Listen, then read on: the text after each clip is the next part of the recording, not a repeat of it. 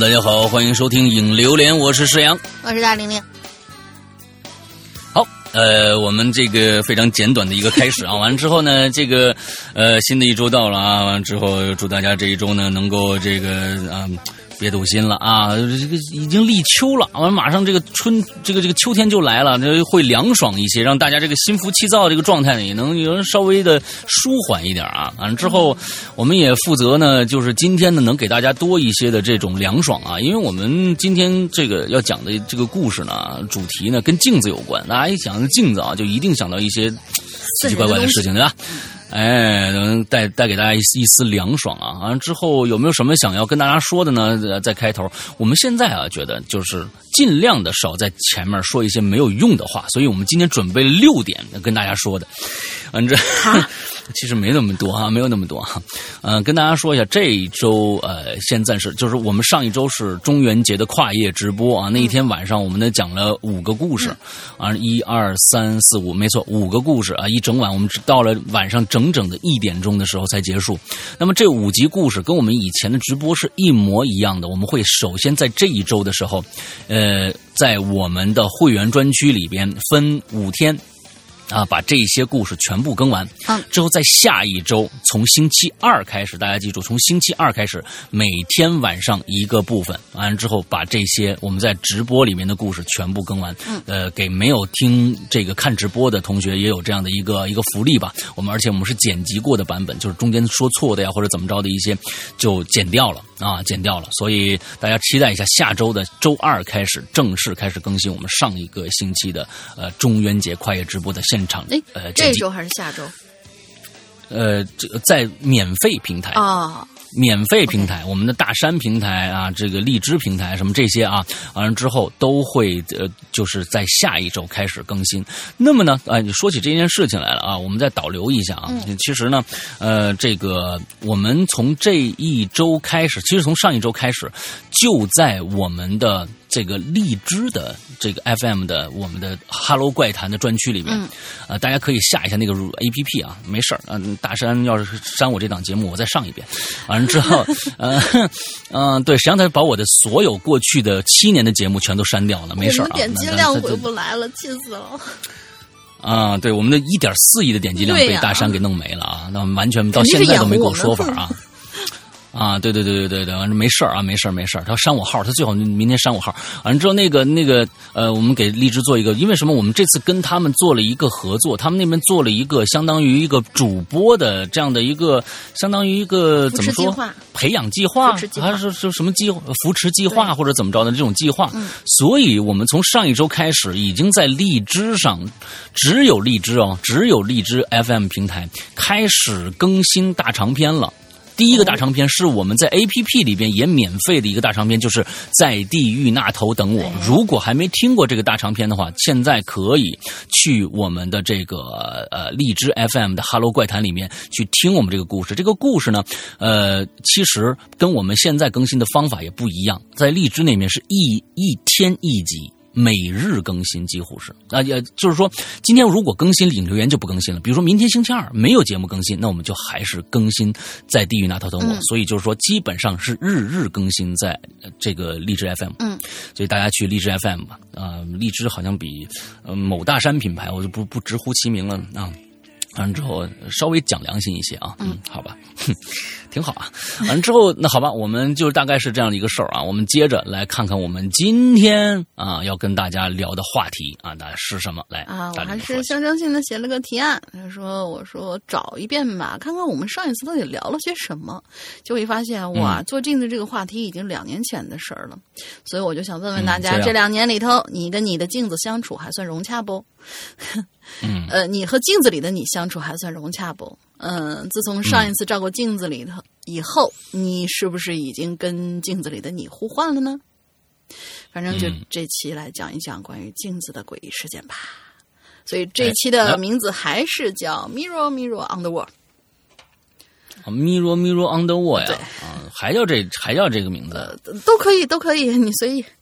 啊，嗯，好吧，好吧，好吧，来吧，先去看看第一个。第一位是我们小楼同学，他说：“Hello 怪谈，Hello 哥大玲玲。写这段文字的时候，咱们中原跨业正在进行中，他们没空留言，我独占鳌头，边听边写。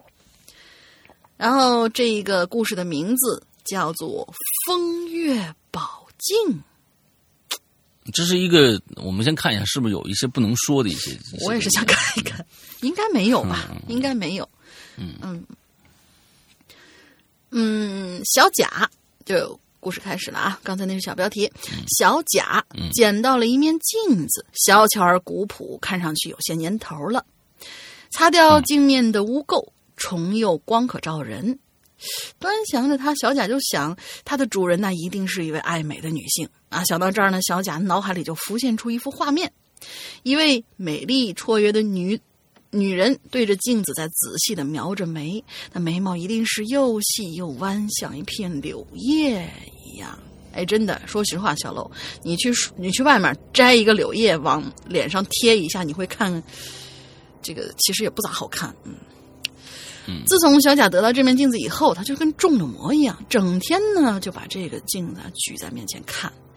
镜子里头出现的却并不是小贾那张贪婪的脸，而是一个美女，对着小贾笑，笑的风情万种啊！小贾就觉得这不是《红楼梦》吗？这不王熙凤吗？这不，对不对？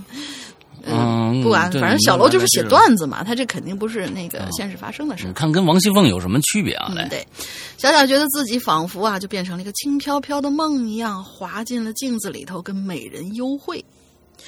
于是小贾呢，也日渐消瘦，不吃不喝，生命的全部就只剩下那个镜子了。这个镜子里的世界真是美妙啊！小贾就变成了游园的张生一般，戏湖的董生一般，在梦中寻找英英和阿锁。这时候有个老道知道以后呢，对小贾说：“此物很邪呀，观之久后必害你命啊！”小贾就问这个道士怎么破解呢？道士就告诉他：“不要看镜子的正面，正面迷惑心智，要翻过来看它的反面。不过多日就会远离邪物的。”小贾听完以后，按照道士的说法，不去看镜子的正面，而是盯着镜子的反面看。很巧的是，反面也是一面镜子哦，原来这是个双面镜。小贾看着看着，镜子里头就突然出现了一个画面，是一个相貌狰狞的鬼，他的手里拿着一支笔，正在画一个女人，呃，在正在一面女人的皮上比比划划的。小贾看到他正给女人嘴上、脸上画嘴，胭脂涂嘴，艳红异常，就像人血一样。而突然之间，女人的眼睛左右乱动起来，极其的灵活，目光一下子就看向了小贾。小贾浑身一冷，镜子几乎落地，他连忙拿稳，结果拿到的却是正面。镜子里的美人冲小贾招了招手，说：“郎君，切莫呆看，速来与妾一道游园，可也？”几天以后，当人发现小贾的时候，他已经死了，手里紧紧的掐着一面镜子。他括号里有说，改编自《红楼梦》回母故事。啊，他写了这个《红楼梦》，完之后，这个这个其实跟《红楼梦》还有到最后有点不一样啊，到最后是有点不一样的啊。对对对，确实是那个镜子是一个正反面镜啊。你人家说是你千万别看反面，你看正面就行。哦啊，你看正面就行，你一看反面就能看着一鬼，鬼就把你吓死了。啊，完了之后呢，这个呢是你别看反面，你你别看正面，你看反面，反面呢就让你害怕，你就你就你你就不敢这个干什么事儿了。其实那反面和正面都是鬼，完了之后正面呢能把你引到园子里面去，完了园子里边给你干掉。嗯，它是这么一个一个一个一个情节设计啊，嗯也算是有有一些改编吧。嗯，对对，那个其实这个呃《红楼梦》这个回目啊。为什么我一看这个，我就觉得哎，这是《红楼梦》呢？啊，就因为这个回目啊，在我小时候里面，这个心心灵上造成了非常非常大的创伤，非常非常大的创伤。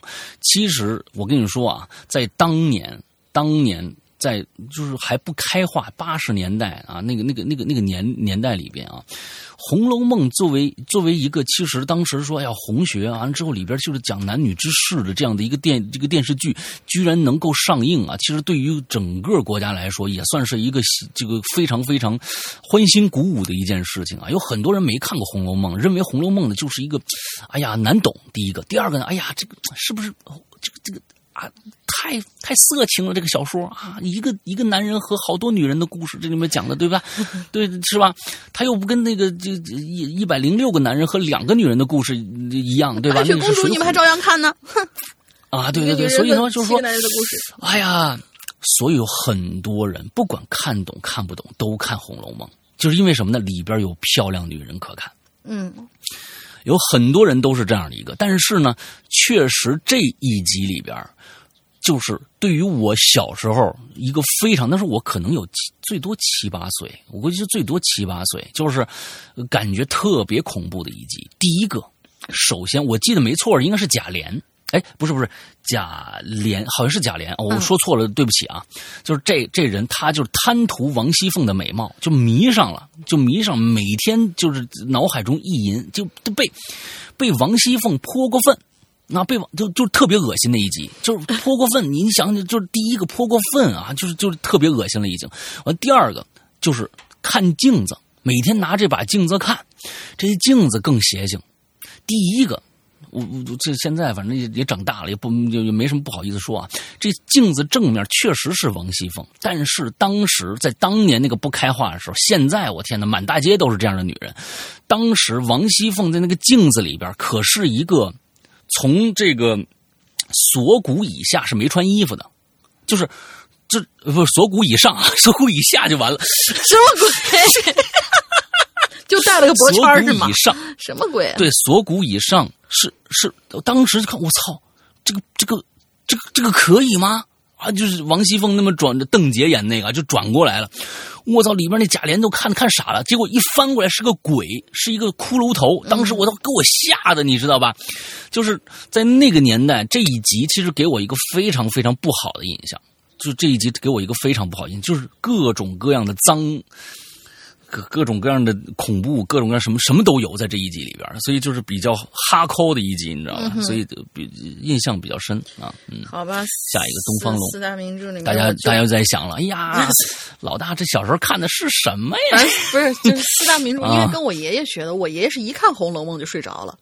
然后，所以说，嗯，四大名著的那个就是最经典的，咱们都说最经典的版本啊，就只有《红楼梦》我没没看过，其他的全都哇，就看的特别那个什么过瘾。那三国我能看好几遍，然后就《红楼梦》，我不知道为什么看不进去。好，下一个啊，东方龙，Hello 怪谈，Hello 二位主播，Hello 各位鬼友，我是好久没来的东方龙。最近店里非常忙，女儿发烧感冒，再加上赶稿子，所以错过了好几期的留言。不过还好。女儿呢，病已经好转，稿子已交，忙里偷闲中吃个榴莲解解渴。哦，我的天哪，那东西真不解渴！我跟你说，那顶饿那个。对。啊，不解渴顶饿啊啊！这本来呢有个关于镜子的故事，但早已被蜀臣当成素材用了，所以呢，我只能写个细思极恐的小故事来充数，望见谅。哎，不不不，我觉得你这个有故事为了我们的这个征文大赛啊，完了之后呢，那这个。夜以继日的赶稿子，已经非常非常辛苦了啊。来，我们看看他想这故事什么啊？我有一个朋友，是个女的。那天呢，来店里啊，跟我求助。啊，大家都知道东方龙啊，他是一个小超市的老板。嗯啊，那天来店里跟我求助，说遇到了一件让人心烦的事儿。他说这件事儿很重要，甚至关系到他的未来，希望我能呢帮他解答一下。以下是我们的对话。嗯，哎，这个女性的朋友呢，就说了啊，说龙啊，嗯，我有一个好朋友，上大学的时候啊，就很喜欢我的哥哥，后来呢，我就把他呀介绍给我哥哥了，然后他们就成了恋人的关系。因为我们兄妹俩呢，在这个城市打工，这你也知道，有了这个朋友啊，目前我们是三个人在一起租房子。但是你可千万，你想象那种，就但是你想象的那种奇怪，但不是你想象的那种奇怪关系。对，但是不是你想象的那种奇怪关系，别误会。就是说，那这种奇怪关系，我不我不明白啊。就是说，是不是你们三个人各自住一个房子，还是他跟你哥住一个房子，你自己住一个房子？这个我没没，他一旦加这个，我倒觉得有点奇怪了。就是说，是他们三个人分别住，还是他跟他哥住一个房子，你自己住一个房子？我觉得这不是不是什么奇怪，人家毕竟是恋人关系嘛，对吧？我觉得没什么，无可厚非。再往下看，咱们看看啊。我点了点头，他就继续说：“说我哥哥呀，跟你一样，自己开了个小店儿，做点生意。我是学美甲的。我那个朋友呢，倒是没什么工作，成天游手好闲。这个倒不是什么重点啊，重点是我哥哥二十八岁，我这朋友呢二十五岁，但是他根本就是一个小孩子性格。听到这儿，我就说了啊，这有什么奇怪的呀？”这女孩子需要被呵护、被人关怀嘛，对吧？想被人宠着、爱着，总会表现一些什么孩子气的这种东西吧？嗯，不是这样，不是这样。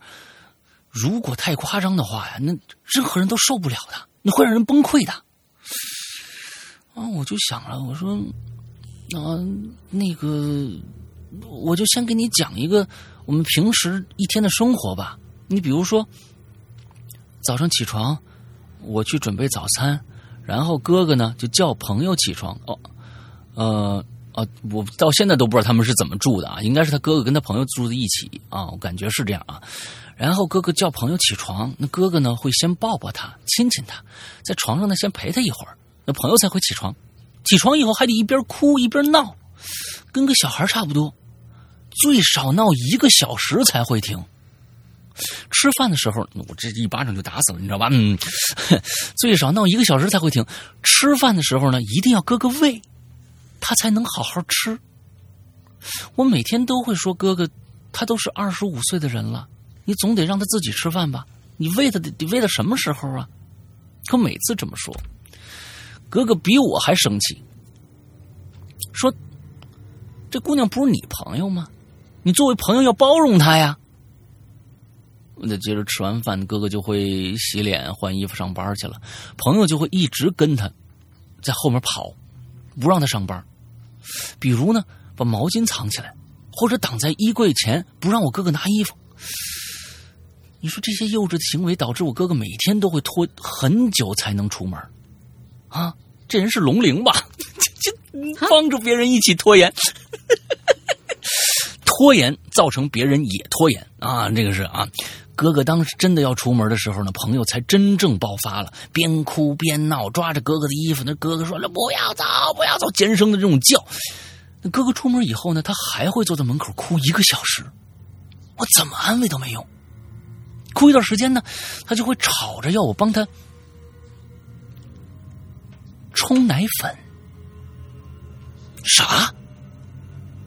冲奶粉呢？对呀，他一直要喝奶粉，所以家里呢一直买奶粉。他每次吵着喝奶粉呢，我就我我就受不了，没办法，我只能给他冲啊。杯子还不行，也得一定得用奶瓶。不是，你见过二十五岁的还用奶瓶喝奶的吗？他甚至他每天就看电视电视剧。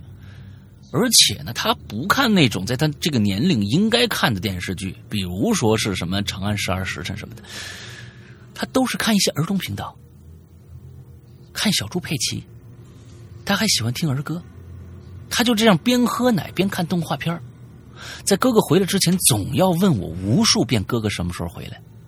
我说上班去了，他说为什么呀？他说我说他得挣钱呢。他说那他什么时候回来呀？我说得八点以后了。那过了一会儿，他就开始死循环的问我这些问题，我真的被烦的受不了了。我真想把那奶瓶跟那遥控器拿过拿过来，我拽在身上。终于，哥哥下班回来了，朋友呢满脸笑容跑上去抱他、亲他、撒娇，那我我就完全啊，我就当时已经被他完全无视了啊，好像这一天我就没陪过他似的。也只有这个时候，我才能有点自己坐在家里面做点家务什么的这种事儿。那哥哥连衣服都来不及换呢，就得马上陪他玩。要是一眼见不着哥哥，就开始哭，完全跟小孩子一样。这个时候，我已经把晚饭做好了，哥哥就开始一口一口又喂他了。晚饭之后不久呢，奶这个朋友呢就哭着要喝奶，一天要喝好几次奶。饭其实只能算个点心。他的餐具其实都是哥哥特意买的儿童餐具，一定要有那个卡通人物五颜六色的，碗也是很小的。不知道为什么，不知道是不是因为这样啊？我那朋友身材很小，身高一米五多一点体重也四十多公斤。喝完奶开始洗澡，也是哥哥帮他洗。哎呀，洗完了还要帮哥哥，这这后面越来越那什么了啊！还要帮哥哥啊，洗完了还要帮，还要哥哥帮他擦乳液，然后在客厅里看动画片哥哥这才能自己洗澡去。到了晚上十点多，朋友困了，开始闹脾气。他是真的爱闹，那哥哥就经常去哄他睡觉呗，通常要二十到五十分钟，甚至一个小时。要轻轻拍他才会睡。我这听到这儿就开始就问他，我就有点无语啊！我说你不是你们这个一起住多久了？已已经超过五年了。其实已经有点习惯了。刚开始的时候，我是真的有点受不了。我那朋友一定要在哥哥的胸膛上蹭来蹭去。闻着哥哥的味道，我天，这故事越来越说不下去了，太恶心了。那你你继续往后讲吧，我到时候你讲完以后，我给你结果。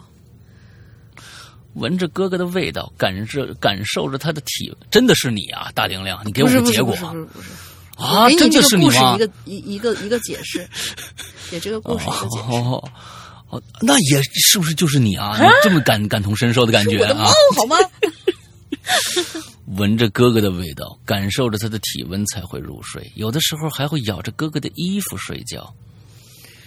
我们的房子是三室一厅，哦，看来是个人住个人的是吧？大的卧室，大的是卧室，然后是双人房，小的是书房。我们三人是睡在大卧室一张床上的。不，到底你们你们不是说不让我瞎想吗？怎么你们？这可不就是三个人住在一张床上？我天，你们太乱了！你们这搞什么搞啊？你们这个太乱了！我们三个人，我天哪，这个这个口太重了，你比当年的《红楼梦》重多了。后念吧，真的。啊，我们三个人睡在大床一张大床上的，很奇怪是吧？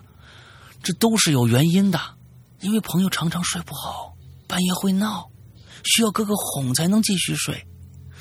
有时候哥哥受不了了，就会给他呀冲点奶粉，他才能睡。这一般来说，二十五岁女生呢，身上应该散发着香水味儿啊，或者保养品的味道。可是我朋友身上却是奶味儿。那这前几天呢，听我哥哥同学同同事说呀，他很像有小孩的有妇之夫。那也是，毕竟我朋友那么夸张嘛。就是我们，这就是我们一天的生活日常。哥哥说过，哥哥说过没办法，只能这么活下去。我感觉就是被爱情冲昏了头。我这个朋友到底怎么了呢？他是得了什么病吗？平常我和哥哥不在的时候，他都会很害怕，情绪焦躁，爱哭闹脾气，爱尖叫，还耍赖。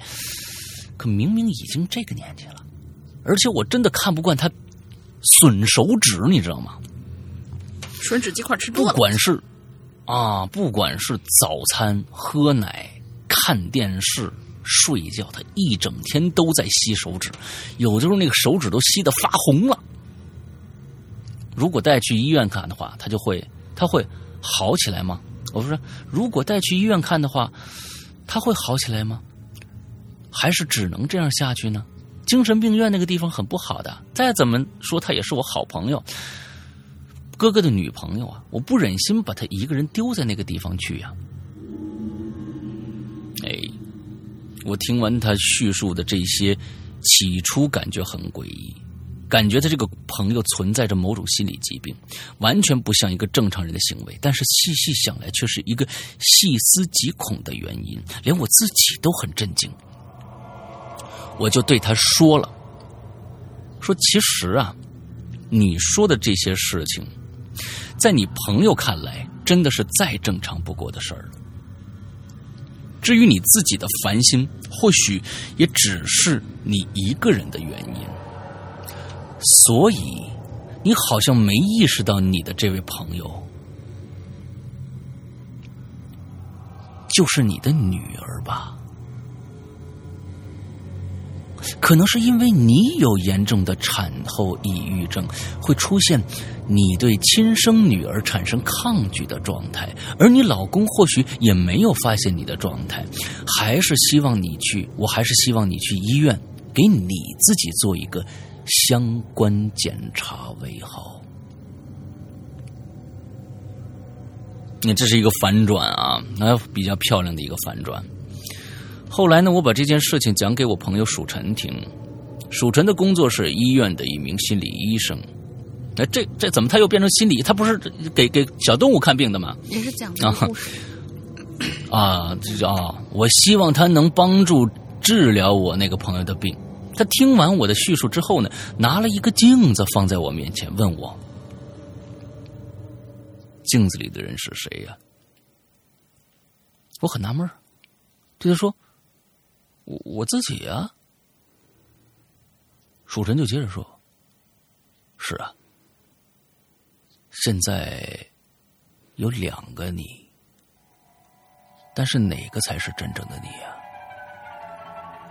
我听完这话，突然如梦初醒一般，我想起来了，蜀臣并不是我朋友，他是我的主治医生。而我的病是精神分裂症，我扮演着我那个朋友的朋友，也同时扮演着我朋友的哥哥，但我的主角，但我的主要角色却是一个丈夫，一个父亲。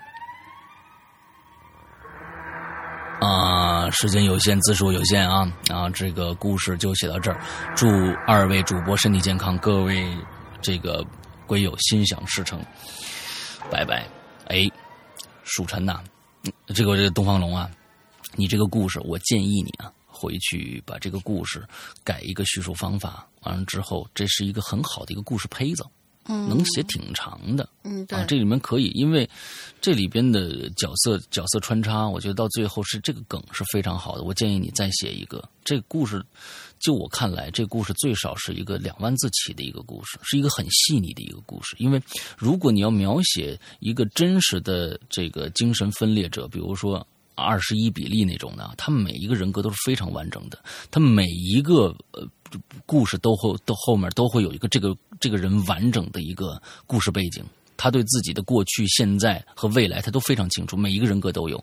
所以对于这样的一个故事来说，我觉得如果你把整个这些细腻化的话，会是一个非常棒的一个故事啊！我觉得这个梗非常好啊，嗯，好，嗯，接着下一个就是啊，对对，我我我有要说的就是什么，就是其实你有发现。就是前面的这段叙述，一直到确定这个就呃东子的朋友有产后抑郁症这儿为止，到后面的这一块儿，感觉明显的是两块儿，因为前面的那一块儿，我以前在论坛上看见过，就是我是在一个知乎的一个一个帖子里面看见过，咱不算拆活啊，只说是他这个点到底来自哪儿，前面那个故事。基本上属于照搬原帖，基本上是。而这个原帖来自哪儿？也不是来自知乎，是是来自韩国的一个。你知道为什么他会在这个整个叙述当中，这个女孩会一直说“我哥哥和我哥哥的朋友”是为什么呢？啊，因为在韩语里边，他们管老公是叫欧巴，而欧巴是哥哥的意思。啊，对，是这个意思。所以就是这样的话，就能够那个什么。当然，我觉得我们把它借鉴出来，从这个开始发散出来，就像老子老大说的，这是一个故事很好的一个故事胚子。因为这个当时我记得看那个帖子的时候，嗯，他的那个标题是有什么让你真正觉得细思极恐的故事？就是就是这个女孩她自己生了女儿以后，她反而觉得这个女儿在。好像在在在在，就这个女儿好像就是莫名其妙多出来的一个玩意儿，然后就就怎么着，每天都缠着他哥哥如何如何的，然后他就非常非常的抑郁。我倒是觉得老大说的这个东西其实是很很很值得那个什么，就是这个可以给我们一个刺激点，然后我们可以发散出来一个，就比如说，嗯，你这个呃属辰介入进来，你已经开始看医生了。之后，他已经发现的其中一个人格了。我们开始再怎样往往后发散一个比较大的故事，我觉得可以这样，嗯，可以这样下去往下走。OK，嗯，这个故事呢，名字叫《欧巴和喜爸》。什么鬼？欧巴和喜爸啊，对对对对对对，啊，对对，再来下一个，嗯下一个思南同学，最近很活跃的思南同学，Hello，怪谈老大大林好啊，我司某人又来喽。错过了中元节跨夜大 party，我表示很难受。听群里唠的似乎很精彩呢，迫切需要一个当时，嗯，当时直播抽奖的福利安慰一下。啊，对我就是这么不要脸，拿来主义发挥的淋漓尽致。没得，嗯 嗯，好，装疯到此结束。以下是为了贴合本期话题写的一个小故事。，OK，深夜，我呢站在窗户边往外看，此刻的城市似乎除了偶尔驶过的出租车之外，仿佛没有任何活人的痕迹。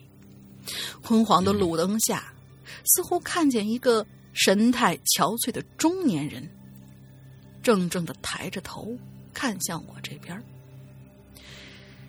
我心里想着，真奇怪，他在看什么呢？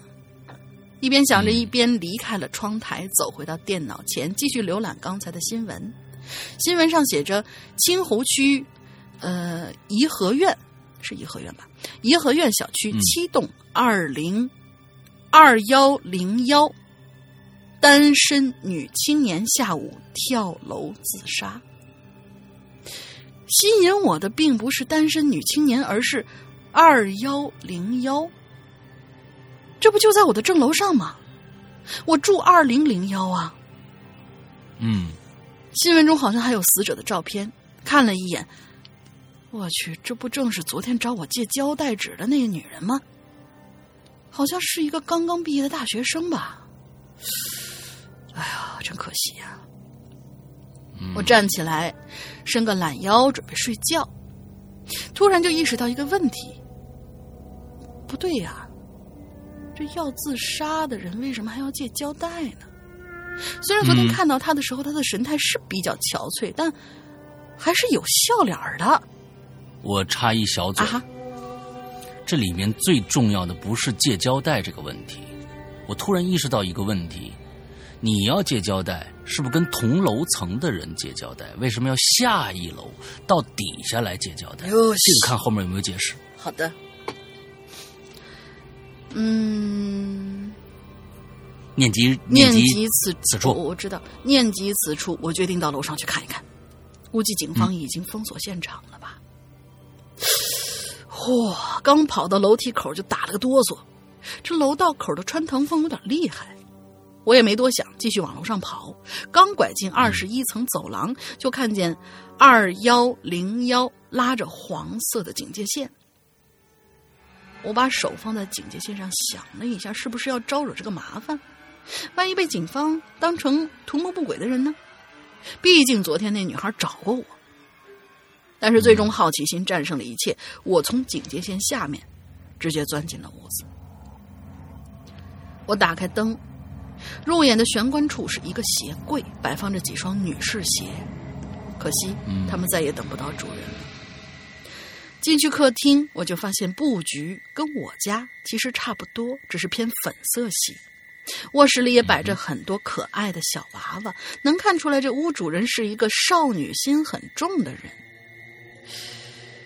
哎，这就奇怪了，这种人怎么会想到自杀呢？嗯我走进浴室，看到洗漱台上面有一块墙壁上黑乎乎的。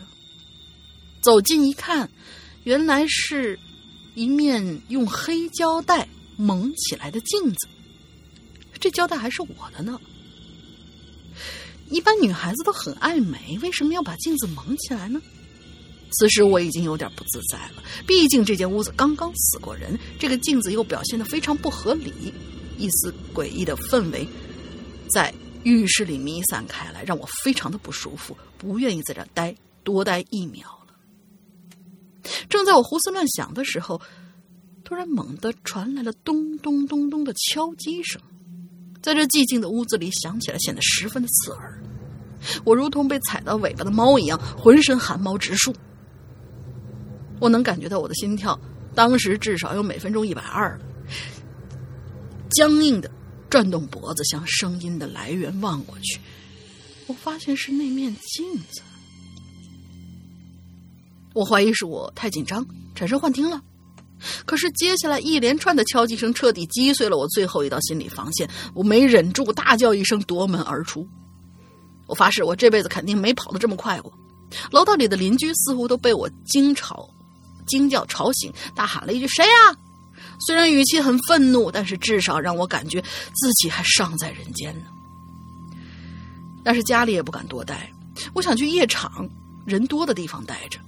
刚跑出楼梯口，我就看到刚才在窗台见到的那个憔悴的中年男子。他看到我的时候好像很吃惊，我也没有闲心管他，直接呃径直跟他擦肩而过。他没走几步，突然就他他就在后面叫住了我。我站住脚，转身，一脸疑惑的看向他。哎，这大半夜的，我看你背着你女朋友急匆匆的跑，你你需要帮忙吗？我操！他声音虽然不大，但是语气异常的平静。我一下全身血液都凝固住了。先不说我女朋友是谁。但我很清楚自己身上没有背着任何东西啊！但是这中年男人依然不依不饶。兄弟，我没说错啥吧？你你女朋友瞪我干嘛呀？我的大脑已经一片空白了，我甚至不知道我是怎么离开的。这几天我都不敢回家住，我怕在家会听到屋顶传来什么奇奇怪怪的声音。连续的休息不良让我精神萎靡不振，直到我看到一则新闻，内容是变态房东在浴室镜中放置微型摄像头偷窥女房客被捕。房东照片居然就是昨天晚上我遇见的中年男人，难道？我突然脑袋中灵光一闪，一扫之前的颓势，前往公安局。果然，警方的调查结果证实了我的猜想。住在我楼上的女孩确实是自杀，但也是被房东变相逼迫致死的。这女孩发现镜子不对劲，凑近寻找问题，恰好当时房东正在偷窥，匆忙之下按到摄像机镜头的伸缩键，镜子镜子抵住，哎。镜头抵住了镜子的另一端，发出了敲击声。女孩被突如其来的敲击声惊吓，看到镜中的女孩惊吓过度的脸，房东怕自己秘密被发现，心生一计，于是每天半夜都会控制摄像机镜头敲击镜面，造成里面有东西想要出来的假象。但可惜，女孩刚刚毕业，家境也不好，舍不得房租，搬去其他其他地方。硬生生的被每日惊吓，直至精神崩溃，终于从二十一楼一跃而下。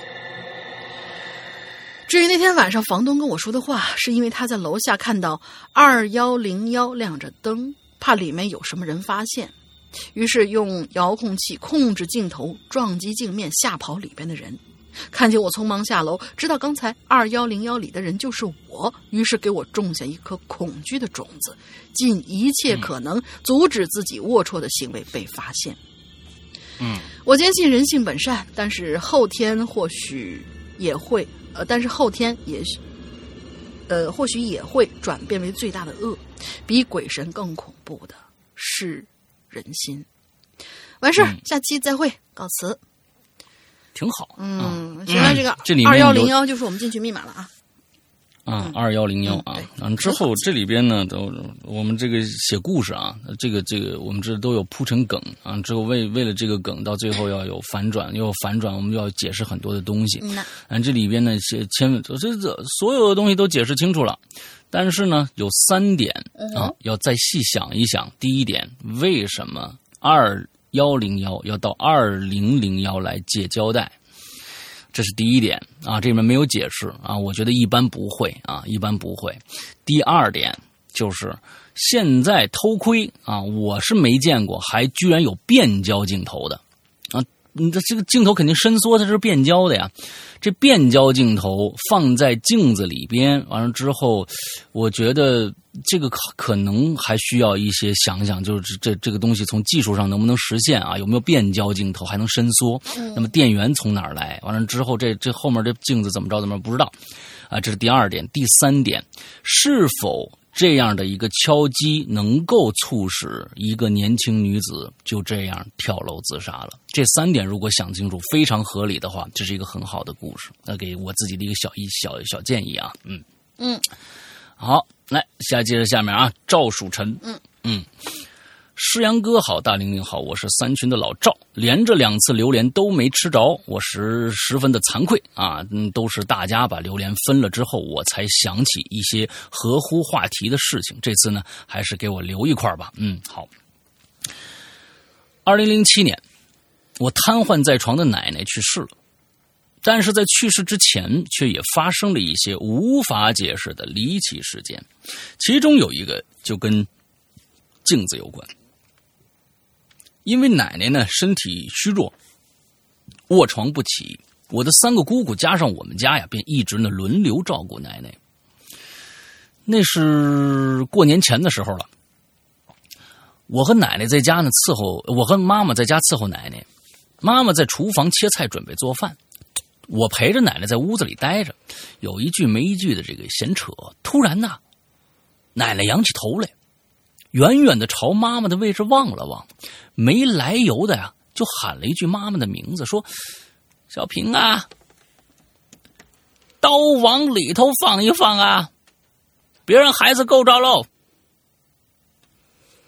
我妈听着了，下意识的把这菜刀往里头推了推。不过转念一想啊，家里哪有什么孩子呀？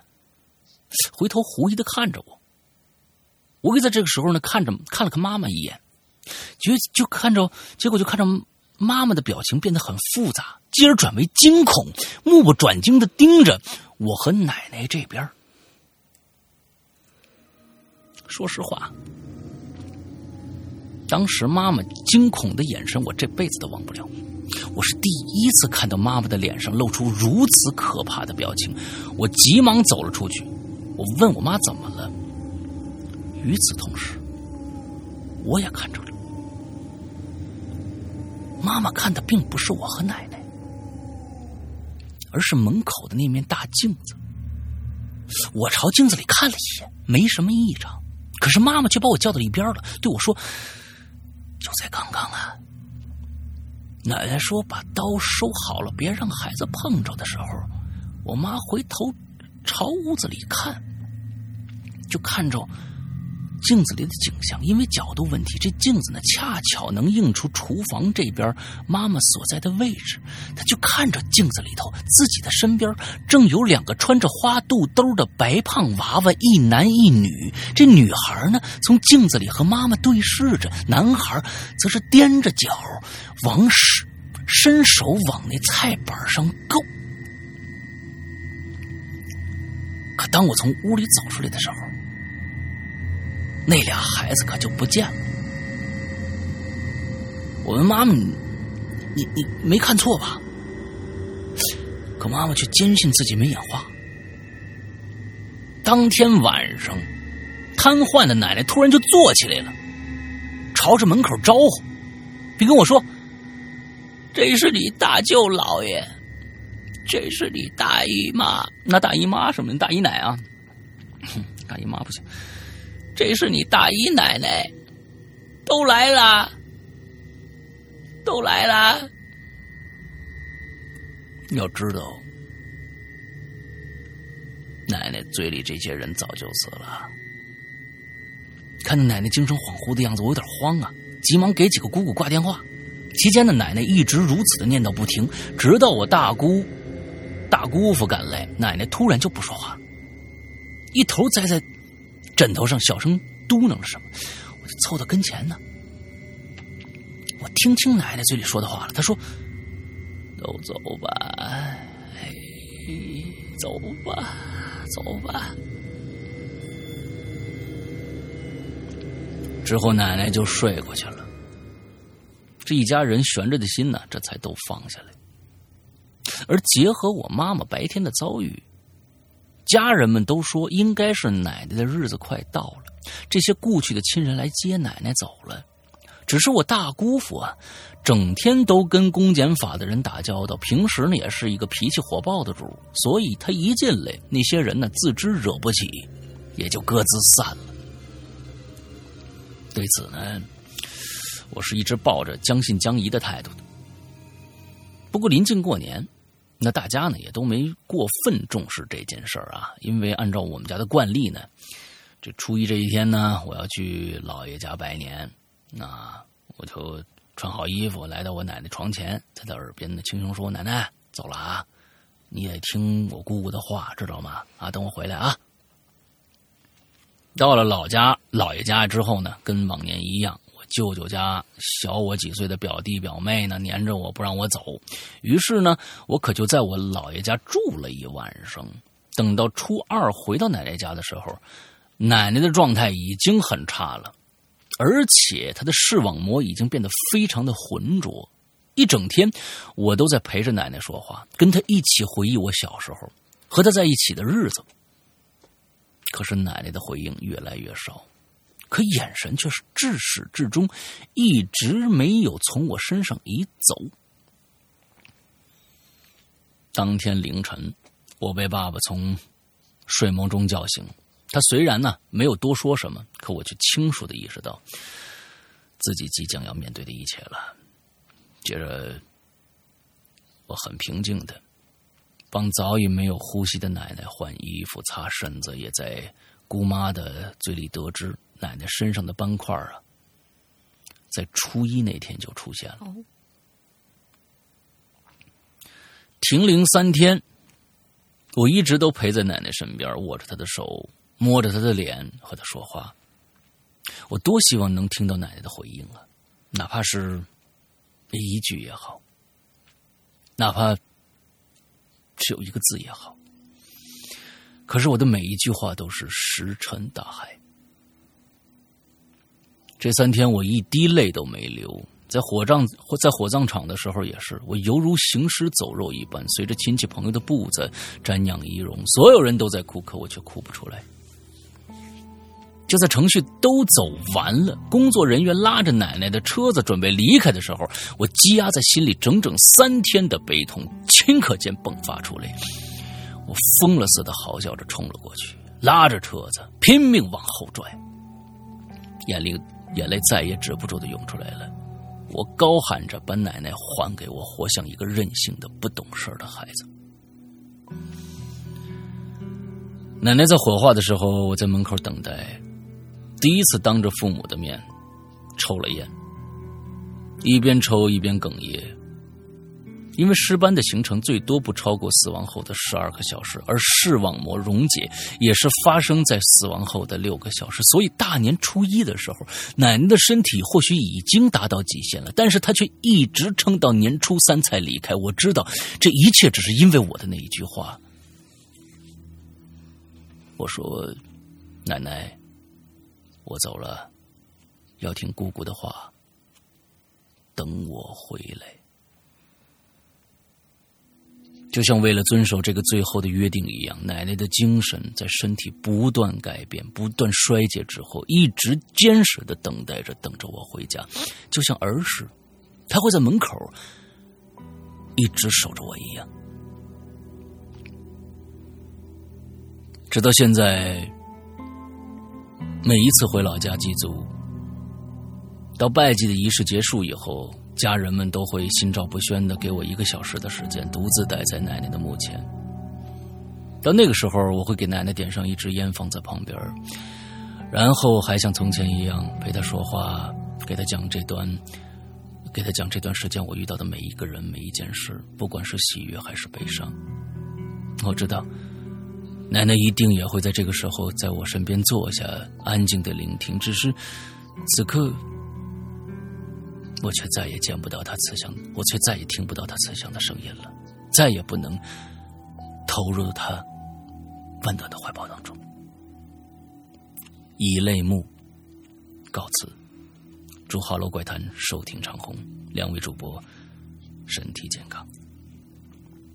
OK，这就是一个非常感人的故事啊。嗯，呃，往往往往在至亲的面前的时候。我这个这个跟我跟我爷爷和我太奶，我太爷的葬礼我没有参加到，我因为我当时在海南，没没飞没回来。我太奶的葬礼，我当时在大二，我从北京赶回来，还有我爷爷，跟赵汝晨说的特别特别的像。虽然我没有拉住那个车不让他走，但是就一直是呃。比如说，给我爷爷守守夜，我是在火葬火火葬场的那个那个停尸间里给我爷爷守夜。哦，当时我就一直扒扒在他的那个那个那个呃棺椁上。我那个棺椁上原最开始它上面是一个一个玻璃的，它是可可以看到里边的。我和我叔叔在一起，完之后我就一直看着他，我就跟他唠聊天我一直在跟他聊天完了之后也没有哭。等到第二天。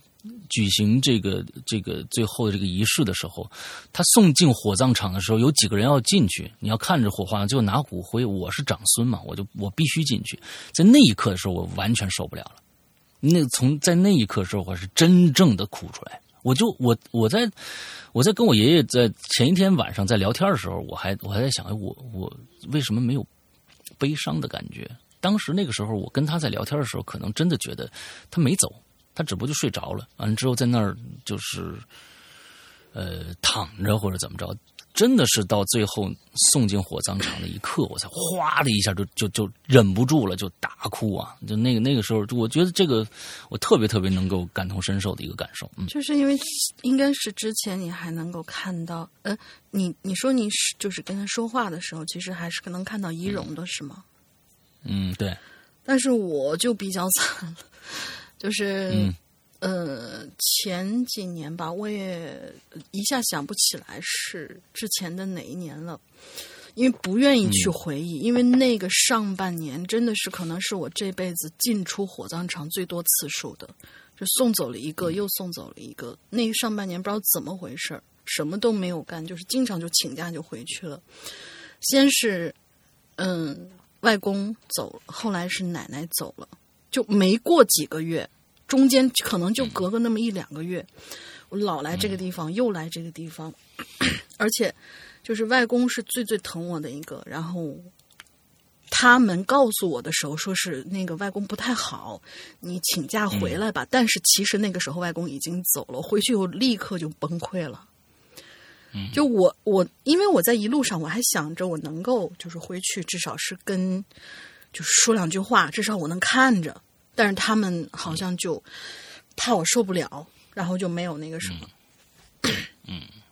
后来，而且而且特别巧的一个是什么？就是外公去世的那一天，正好是外公去世的头一天，是咱们的那个周年庆，所以每一次都是。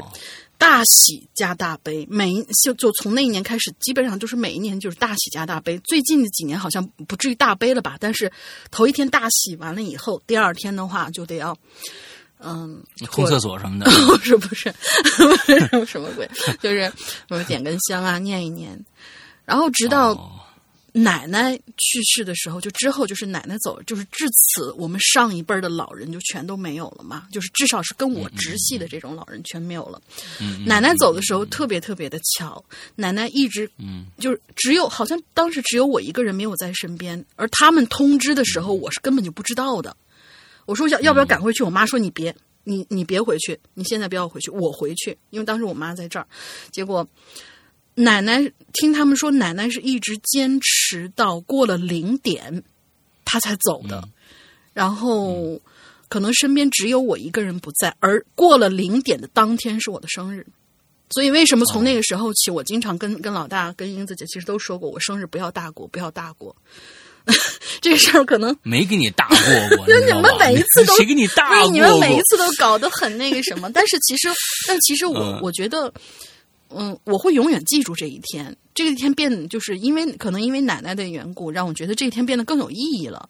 然后我的心态就是，我要连同奶奶的那一份一起好好的活下去。呃，虽然活得不咋地嘛，但是 就还是继续坚持活下去。其实也没有那么那么的伤心，但是好像还嗯，也也有那种感觉，就是不太想让别人就是啊过生日这一天一起跟我一起疯、一起闹什么的。毕竟还有那样一份心在嘛。嗯嗯嗯嗯嗯，对。其实我觉得就是这个这个，有的时候各各每一个人抒发自己感情的方式不太一样。嗯，有一些人呢，就是那种特别直抒胸臆。我们在我们在嗯这个参加葬礼的时候，我们就看到其他人也在参加葬礼。那个那个那个地方只只有参加葬礼人才去啊。对，就是有的时候你会，嗯，就我也见过呃一个特一些特别特别让我不屑的一些场面，就是在前一秒钟，这个人还跟别人唠家常，突然就开始。呃，跪在自己父母面前大哭，就是一看就是装出来，那个眼泪就是就是真的是挤出来的。完了之后就是不知道为为表现，为了之后回家以后要败家常的事儿吧。我我经常能看到这样的场面。其实我觉得每一个人内心当中怎么想的，只有自己最清楚。我也觉得不要因为有很多的我有有一些孩子跟我说过，说哎呀。说，嗯，其实是我是我亲戚啊，是我的亲戚，完了就跟我说，说哥，那个我怎么一点悲痛的感觉都没有呢？我说，这是你自己非常非常私隐私人的情感，这些情感可能你现在体会不到，可能在某一天某一个时刻就会迸发出来。对，会。我说，只要我说只要你对这个人的感情是真的，我觉得不论是好是坏，那起码是你自己，不要因为别人在这儿，他要显得特别悲痛。呃，你就必须要装作一个什么样的一个状态就 OK 了。我说做你自己就好了。但是呢，我说你反正咱也别闹事儿是吧？哎，因为你你你你对吧？你你到这儿你就讲笑话，那那也不太合不太合适啊。对对对对，所以我是认为，对有些孩子们可能就觉得，哎呀，参参加葬礼是否我就必须要大哭？完了之后要跟别人一样含泪？完了之后怎么着怎么着的？其实没有那个必要。没有那个必要，你做你自己，把你自己真实的那种内心的那种，起起码是对逝者的一个尊敬吧，拿出来，嗯，就好了。嗯，对。啊，接下来，来，啊，又该我了，好吧。嗯嗯，下一个是师太长安君，嗯，现在是一个惯例性的定场诗，自嗯宫，嗯啊，不是啊，是自荐是吧？哦，不是自宫啊，好好好好啊。这个这这这个字念剑，我突然就不认识他了。不是勤俭的俭，是勤俭的俭吗？啊，是是请帖的帖啊，自简，我突然就不认识这个字儿了。啊啊！请柬，请柬是这个字儿吗？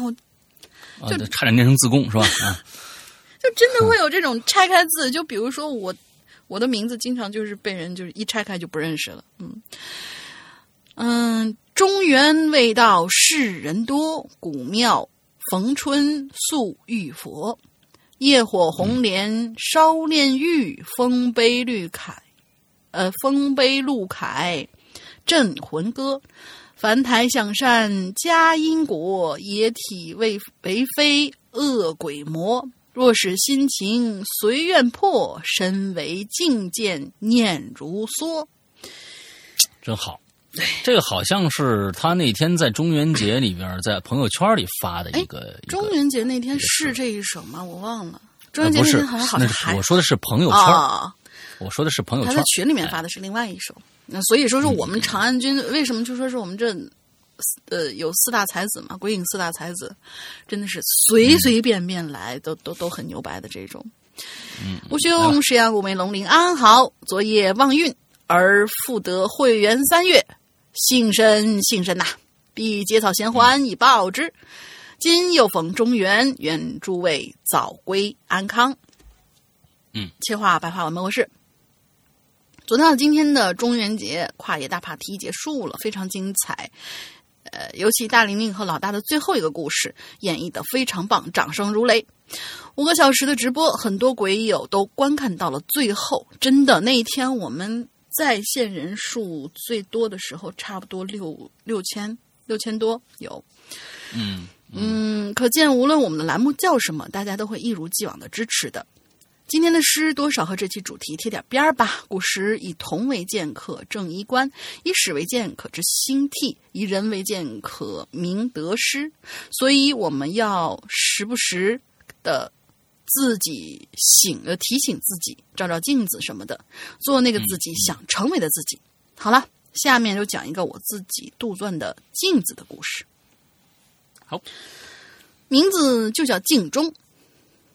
冯秋是一个都市白领，他在这个陌生的大都市已经打拼了，女他啊打拼了有五六年了，总算是有了一些积蓄。而想要长期在这里立足，一套房子那肯定是必不得少的。可是现在的房价高的离谱，冯秋的积蓄并买不起新房，于是他准备买一套二手房。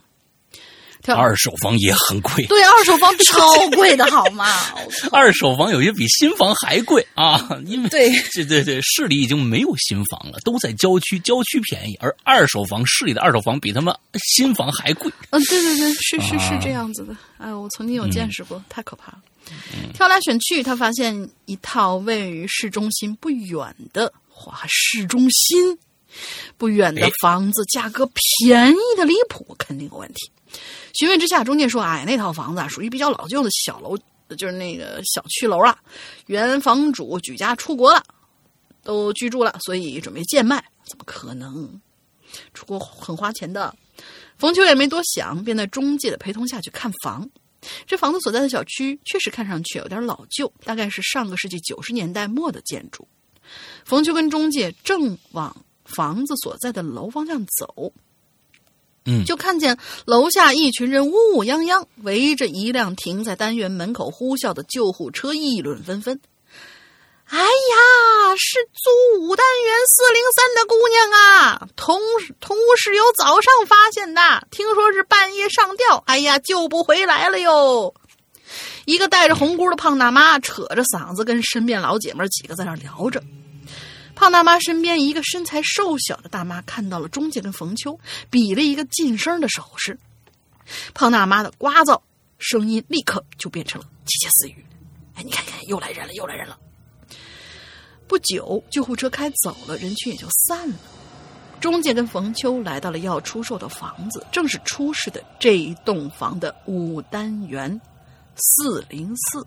大家注意一下，刚才那跳楼的姑娘四零三的，他们要看的是四零四。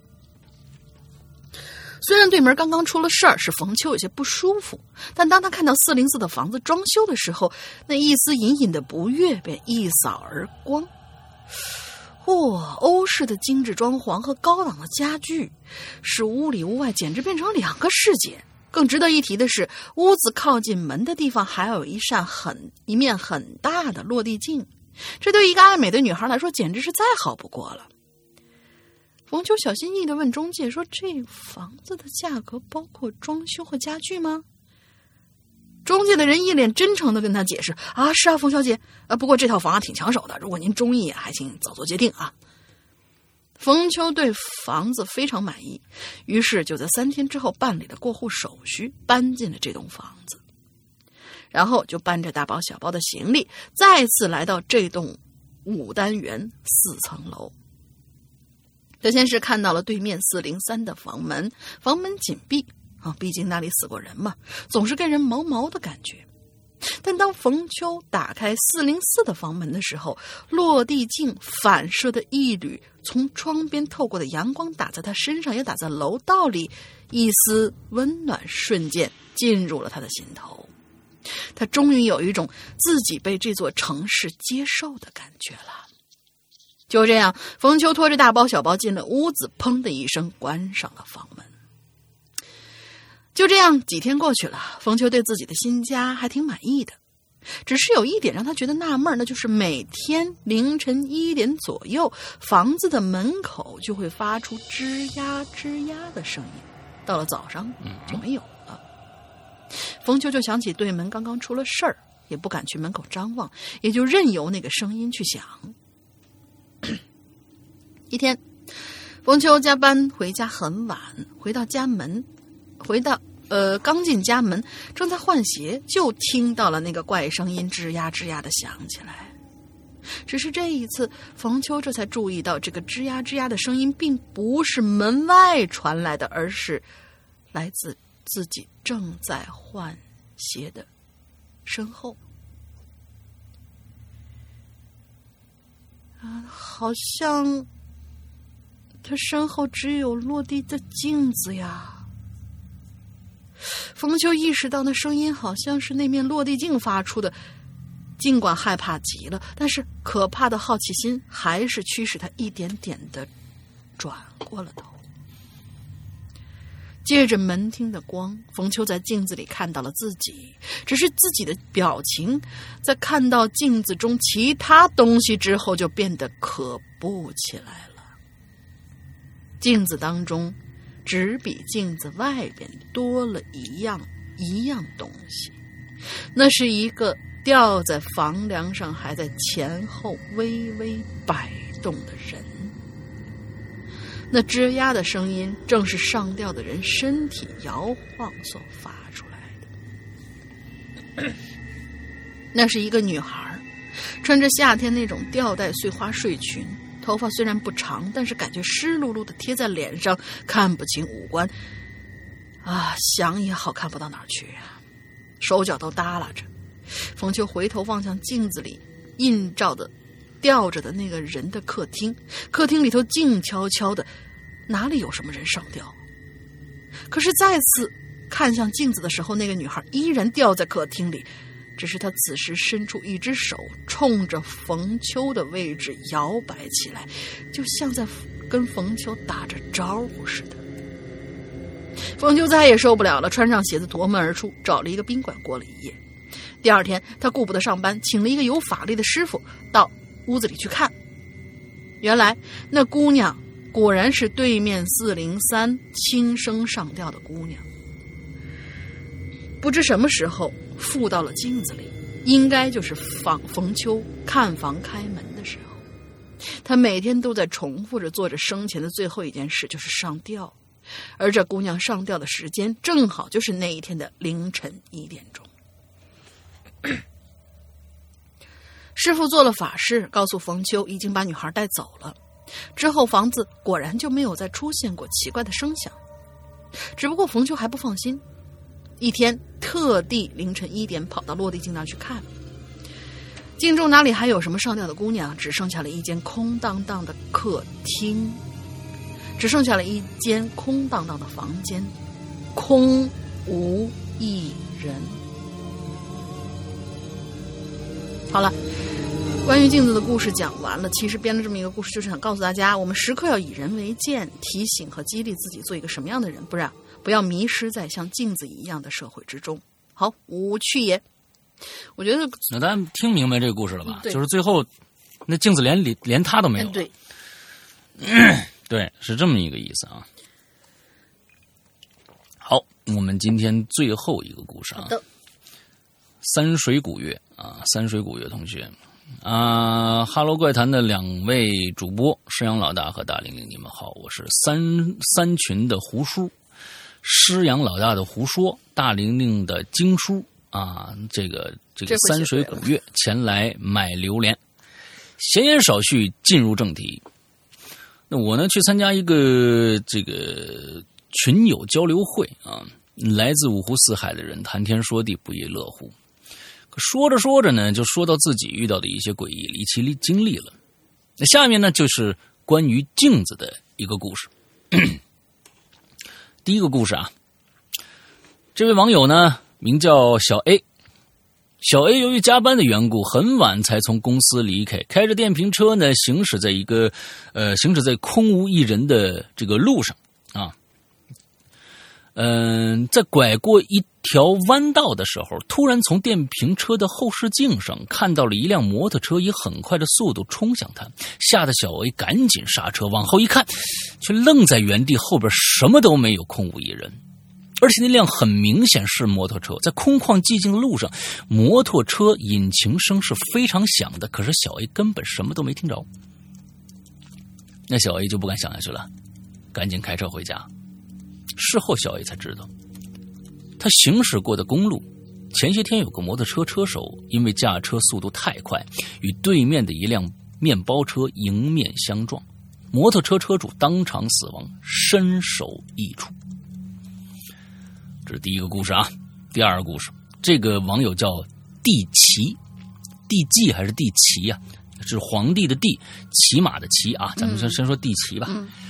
呃，地奇是一名公司职员，由于前天感冒生病，向公司请了假，病好了以后才来上班。回到公司的他呢，面对这两天留下来的工作，就感觉好像感冒复发了，头疼的不行。忙活了整个上午，才把工作量稍稍减轻。正所谓人有三急呀。上完厕所以后的地奇，来到洗手盆前洗手，望着镜子就发现鞋后边厕所的那个门啊，上面有一双手。地奇一看呢，撇了撇嘴，就看着厕所门后边。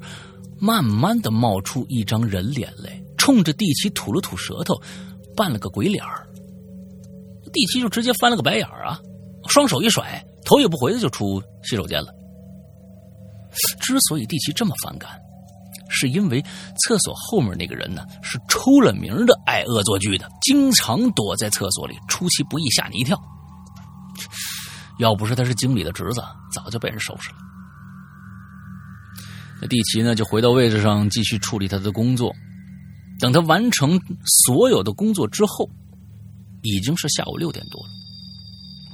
地奇伸了个懒腰，发现现在好几个同事正在聊天呢，还时不时的发出大笑。地奇就问他：“我说什么什么事儿这么好笑啊？”哎，同事就告诉他：“那个讨人厌的家伙呀，昨天跟一群狐朋狗友吃烧烤。”因因为啊，对隔壁做了一个恶作剧，结果遭到隔壁人那帮人的痛打，现在还在医院里头呢。说着呀，那同事打开手机照片给地奇看，照片里那家伙躺在医院床上，一脸鼻青脸肿的，看着贼解气。地奇看着笑照片也笑了笑，可笑着笑着就突然觉得哪儿不对劲了。他问同事：“这家伙今天没上班吗？”同事笑说：“这都被打成猪头了。”怎么还能来是这公司呢？不怕被人笑话？这个时候，地气彻底笑不出来了。如果这个家伙没来，那么在洗手间看到那个家伙，他又是谁呢？接下来是第三个故事。这名网友叫做傻成，啊，就是傻一个挺傻的一个橙子啊，就是这个啊，傻成。傻成跟我们说呢，过世的人的随身物品最好不要用。哎，对，确实是我们在参加葬礼的时候，经常要把过去的老人的老衣服啊或者什么一起就烧烧走了。对啊，家里不留啊，家里不留。这个故事呢，发生在他儿子刚刚一岁的时候，替儿已过完啊，替替儿子过完生日生日以后，傻成呢就替这个儿子照相。各种姿势，各种摆拍。接着，他儿子呢，不知道从哪儿拿出一副眼镜来，戴在自己脸上了。傻成笑着给自己儿子照相啊，可下一秒，傻成儿子突然就突哇哇大哭起来了，这把傻成给吓了一跳啊，赶紧把孩子抱在怀里，好一会儿呢，这才停止了哭泣。傻成捡起掉在地上的眼镜，才发现这是一副老花镜。而且还是他已经过世的父亲的眼镜，不知出于什么心理，傻成戴上那副眼镜。他本身就没近视，戴上以后是头晕目眩的。可是突然之间，傻成猛地抓下眼镜，一脸惊恐。这时候，他才知道为什么自己儿子会无缘无故的哭起来，因为戴上眼镜后的傻成，显虽然。头晕目眩，却在家里的一个角落看到了某个东西。那是浑身残破不堪、半脸的血污。的一个人吧？啊，嗯这把傻成给吓得赶紧摘下眼镜。在这里跟大家说明，傻成的父亲是出车祸去世的。关于镜子的故事就说到这儿，其实还有其他的诡异故事，不过跟主题不搭，我就不说了。希望这三个故事，石阳老大和大玲玲能够喜欢。我是三水古月，今后还会来卖榴莲的，瞧。好，这就是我们今天所有的故事啊！我觉得其实这些故事还是挺好听的啊，嗯，挺好玩。今后今今今天几乎所有的故事都还挺有趣的啊，都还挺有趣的对，。就是所以今天我们也说这样的一了啊个，有这样的一个主题，能够让大家安心下来讲故事，真的就开始讲故事。嗯我，觉得我们要回归一下了啊，就留一些过去的经常留的一些啊，镜子呀啊，还有什么厕所呀，地下室啊厕所楼梯间儿啊对，啊，对对对对，都就这这些东西啊啊，我们要留一些这些东西来来来让大家来来来兴奋一下了。对，完之后，对，呃，今天呢，其实我刚才也说了，我不管今天，其实东方龙确实啊，这这我们是一定会说的。如果我们看过这个故事，发现有这个呃有有这个借鉴的嫌疑，甚至是直接照搬的嫌疑，我们一定会说出来啊，我一定会说出来。那么就是说，其实我觉得，呃，改编某一个故事，你像今天小楼最开始呢，我一看他，起码最后人家写了说我是这个。这个借鉴的《红楼梦》的某一个章节啊，当然我是认为，就是说，不管是借鉴哪儿的啊，怎么着也得说一下出处。完之后，我会对这个进行改编，也就是跟我们其实现在的一个一个东西特别特别的相像。那比如说，我们在现在有很多可能鬼友还不知道啊，如果听到了，赶紧去听一下。呃，这个我们在我们的《鬼影人间》的。微信公众平台上啊，微信公众号上啊，大家搜一下“鬼影人间”，现在那边还叫“鬼影人间”，不叫“哈喽怪谈”的啊。在公众号里边搜一下“鬼影人间”，你就能听到我们在专门只有我们的公众平台独享的一个板块，叫做“鬼影漫音”。嗯，这个“鬼影漫音”这个栏目，其实现在是我一个非常非常挚爱的一个栏目啊。其实，呃，因为什么呢？这些故事全都是跟我们每次发出来的漫画有关的，我们是把这个漫画作为一个梗来改成我们的一个新故事。从最开始的，我们每个故事的结局都不一样，到现在最近的几期，其实我们跟那个漫画已经完全没有关系了。就是说，基本上就是说，只用了一个里边的一个最小的一个梗。完了之后，我们编一个全新更大的一个故事出来，都是短的，虽然就不长，都是短的，但是基本上跟漫画已经快没关系了。但是我们依依然会说这是一个根据漫画改编的一个故事，所以这是一个其实对原作的一个一个尊重吧。你起码人家写了这个东西不是你弄的，那我觉得，但是如果是改编，没什么不能说的。那就根据一个梗，我们改编出一个更漂亮的一个故事。这个这种东西，其实现在大家看到，所有的故事都是这个样子。天下故事一大抄啊，各种各样的抄，这梗就那么多，看你怎么排列组合出一个新的东西来。这个是你自己的，千万不要说，哎呦。我这个可能是跟那个有点像吧，就就算了。不不不，你能写出比他可能更高级的东西来，那就是好的。嗯，对啊，就跟大家所有人都说，最好你们如果这个故事。就甚至你你已经找不到原文了，你也跟大家说一下，这个是可能我以前听过的一个故事。如果相像的话，那可能、嗯、抱歉，但是我对这个故事进行了一个改编，有我自己的东西在里边，这个完全没问题，嗯、完全没问题啊，嗯、完全没问题。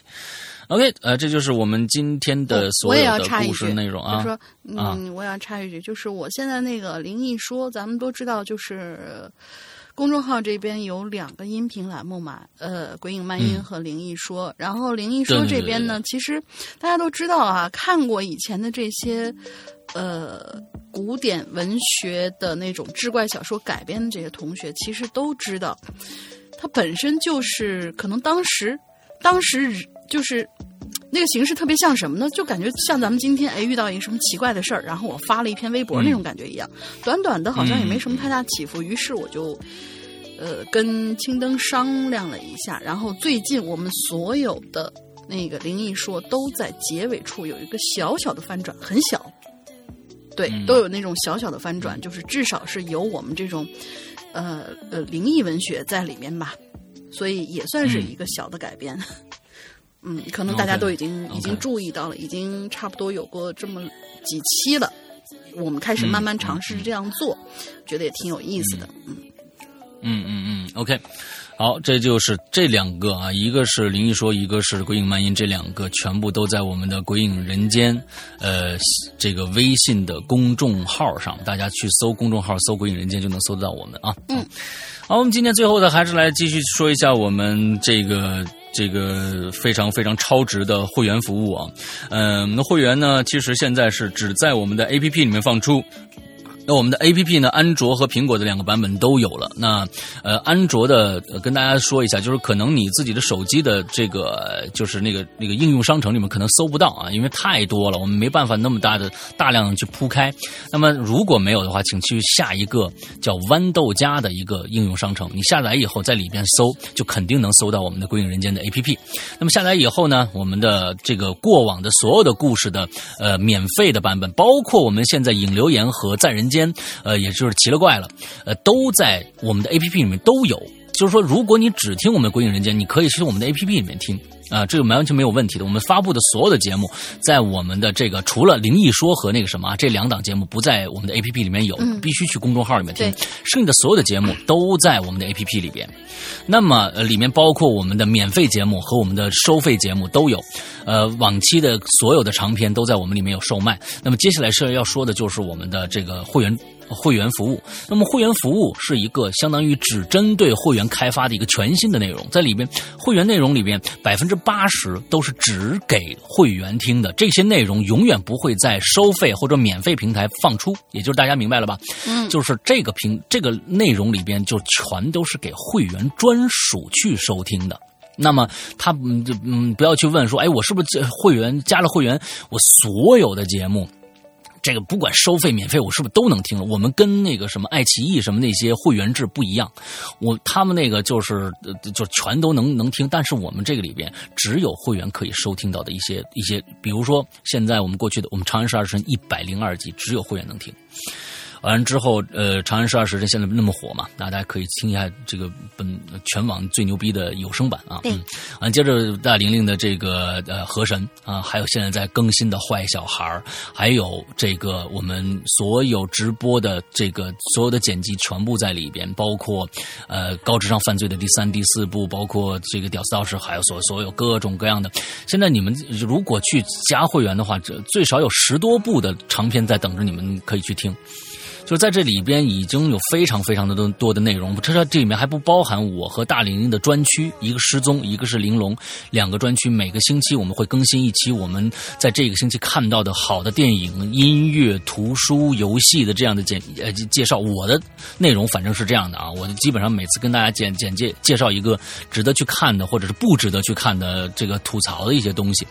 那么？还有怪藏，那么？怪藏里面放的是我们在影留言里面一些特别好的。故事，我们就放在我们的会员专区专属的怪藏里边的每一每个星期一期，包括这些东西，各种各样的啊，好还有很多好玩的一个东西，都在我们会员专区里面放开。也就是说，这。这个会员专区是一个非常非常超值的一个内容包了，在里边，呃，我们是日日更新，请大家记住，我们这一期在这一个星期里边，每天都会有更新内容，而且这些更新内容有的时候是一日双更，有甚至是两一一一个一天更两期的这样的一个一个状态，而且最重要的一点，我们跟其他爱奇艺，对。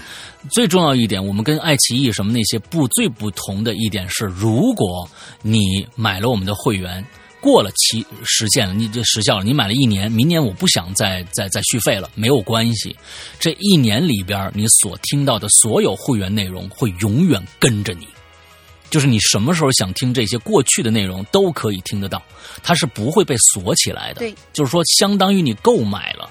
就相当于你购买了，我不会因为时会员时效过去了以后，你这个这个区夸又锁起来，你想再听的时候没有了。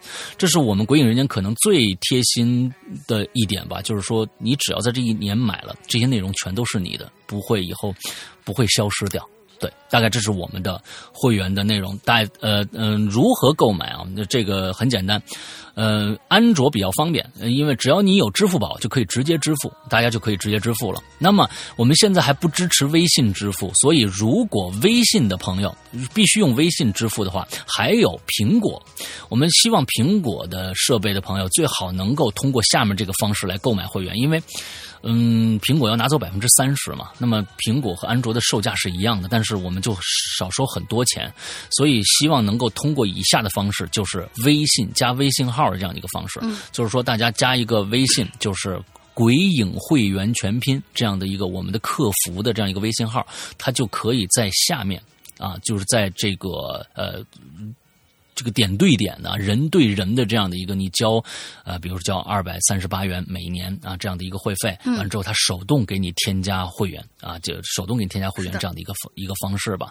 完之后呢，所有的加了会员但是没有进群的朋友，就进我们 VIP 群的朋友，也可以通过这个鬼影会员全拼的这个微信号啊去进入我们的微信的 VIP 群。现在我们已经三个群了啊。完之后，通过这个形式，但是请大家记住一点，在你加会加会员也好，呃呃进会员群也好，或者询问一些事情也好，请在加我们的这个鬼影会员全拼的这样一个微信号的同时，在底下的备注一定写明你的目的，比如说我要加会员，我要进群，我要怎么着怎么着。这些全都写清楚才行，要不然如果什么都不写的话，我们是不会理的，因为太多人家了，有有些人进来就捣乱，或者干干嘛就就进来做一些非常奇怪的一些啊一些事情啊，所以我们就对，对我们我们如果你不写明白这个原因的话，我们可能就就就不加了，所以呃，请大家注意这一点。OK，这就是我说的这个，你看现在说这个会员。都已经熟的已经不成不成了，每期的后面都说啊，然后最后再说一下，如果想再加入我们的，呃，这个嗯。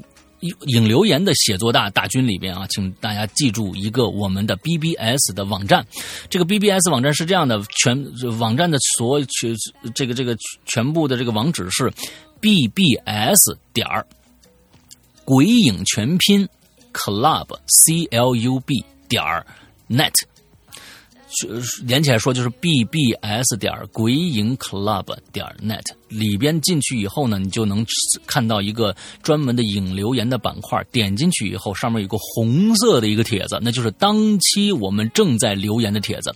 点进去以后，把所有的就是在点进去以后，在底下留言就 OK 了，千万别新开帖子。我们就能看到你了，嗯，就写你自己的故事就 OK 了，对，大概是这个样子。OK，那么今天的节节目差不多了，大玲玲还有什么想说的？